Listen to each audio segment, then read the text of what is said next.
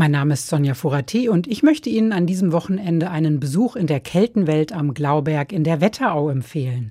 Das Museum war ein knappes halbes Jahr für einen Umbau geschlossen. Jetzt öffnet es seine Türen wieder und die Besucher können sich auf einen neu gestalteten Eingangsbereich freuen. Hier können Sie direkt in die Keltenzeit eintauchen, erklärt Museumsdirektor Markus Kosfeld. Man wird in die Keltenthematik eingeführt dadurch, dass erklärt wird, was bedeutet Kälte eigentlich, wo kommt der Begriff her.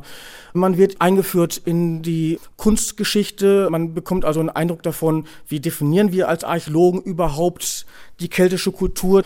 Insgesamt wirkt alles ein wenig frischer und luftiger in der Ausstellung als vorher. Wer sich davon überzeugen will, das Museum bietet am Freitag, Samstag und Sonntag den ganzen Tag über kostenlose Führungen an.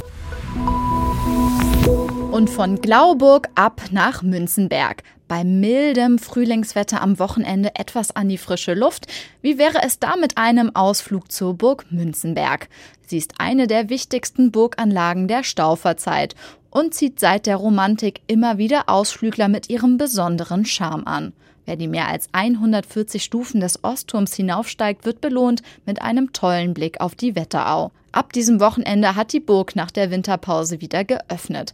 Eintritt 3,50 Euro pro Person oder 8 Euro für Familien.